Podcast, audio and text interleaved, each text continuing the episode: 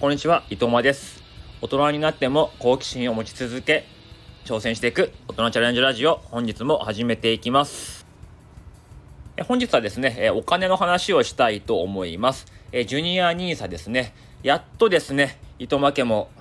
いろいろありましたけども、口座開設ね、子供2人分、えできまして、8月から、まあ、今年の12月までにかけて、えー80万円ずつのジュニア NISA を、まあ、始めていこうかなと思っているんですね。で今日はですね、何を買ったかを、まあ、お話ししたいかなと思います。まあ、何を買ったって言ってもですね、まあ、全然その意外なものないです。もう誰でも知ってるようなものなんですけども、やっぱりね、あの子供に渡すものですから、まあ、ほんと無難なものにしました。で、仮にね、80万円、まあ、元本がま成人になった時に割れてしまってる場合は、まその分はね、あの、補填して、あの、僕の方から出そうとは思ってますけども、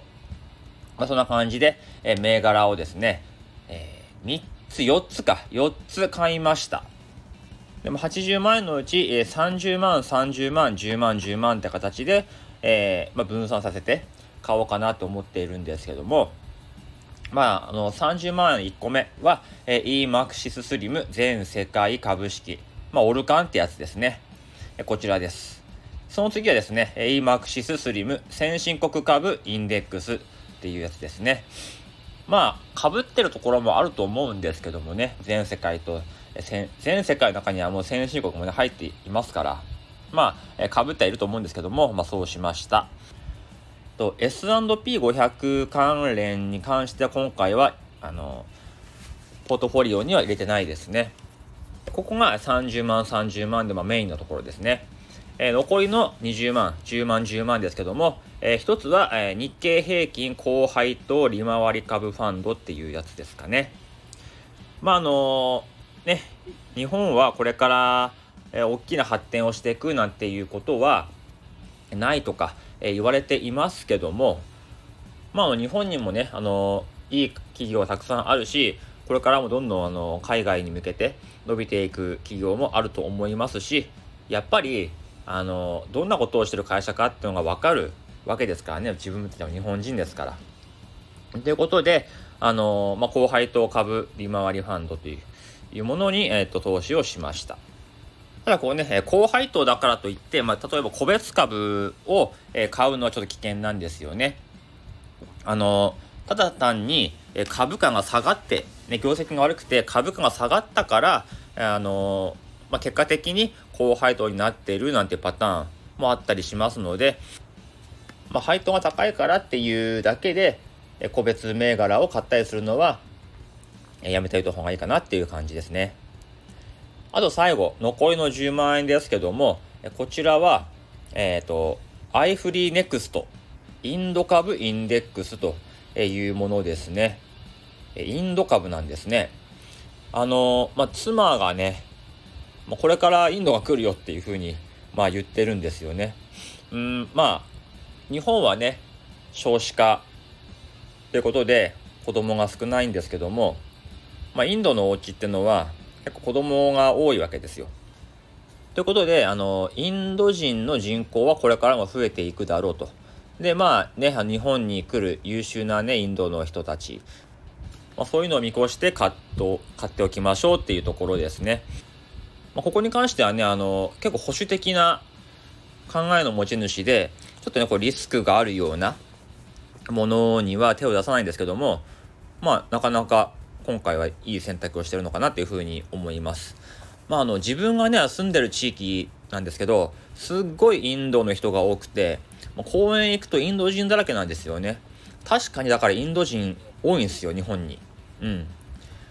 まあ、なんて話してたらですね、うちの長男が、あのうちの長男のあの学校にもですね、クラスメートにインド人の子が2、3人いるんですけど、そんな話をしてたら、長男が、え、っていうことは将来、日本はインド、インド人に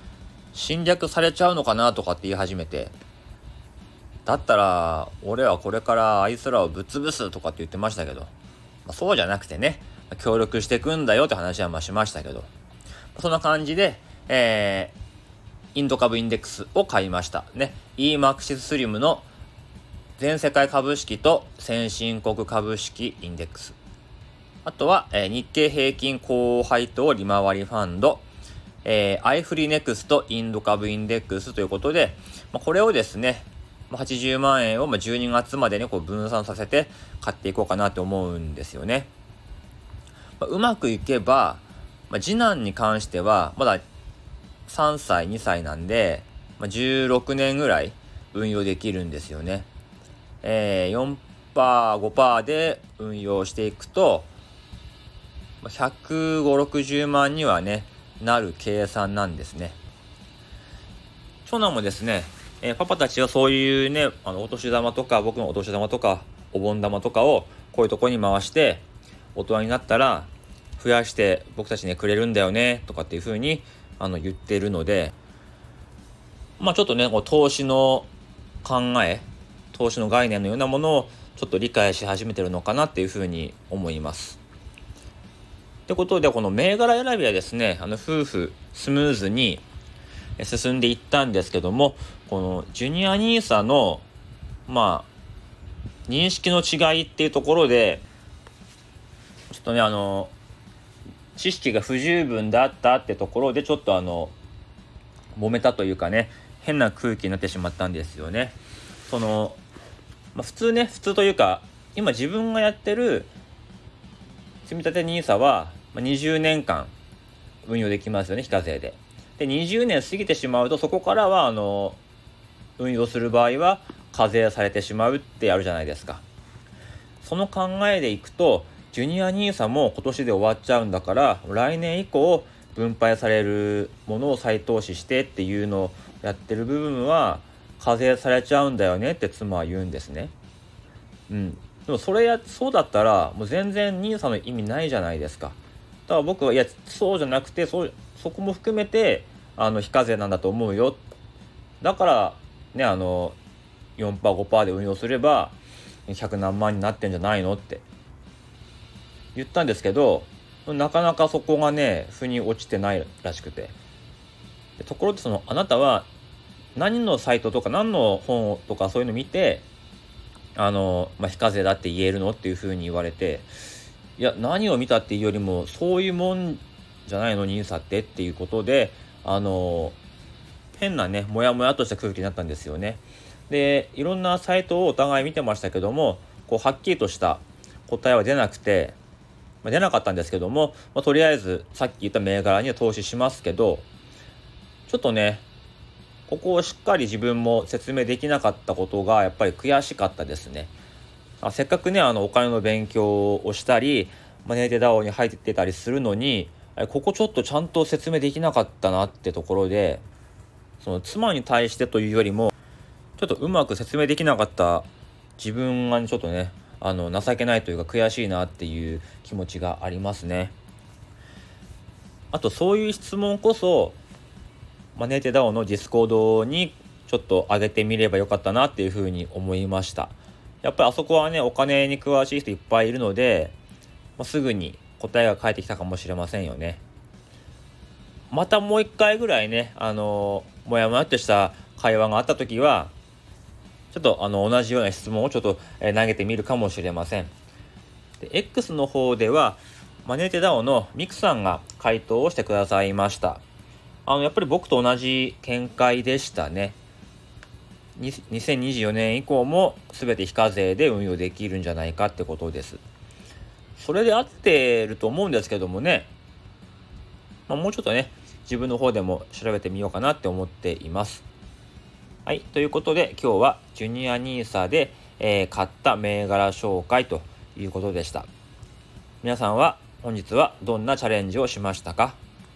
この辺でおいとまいたします。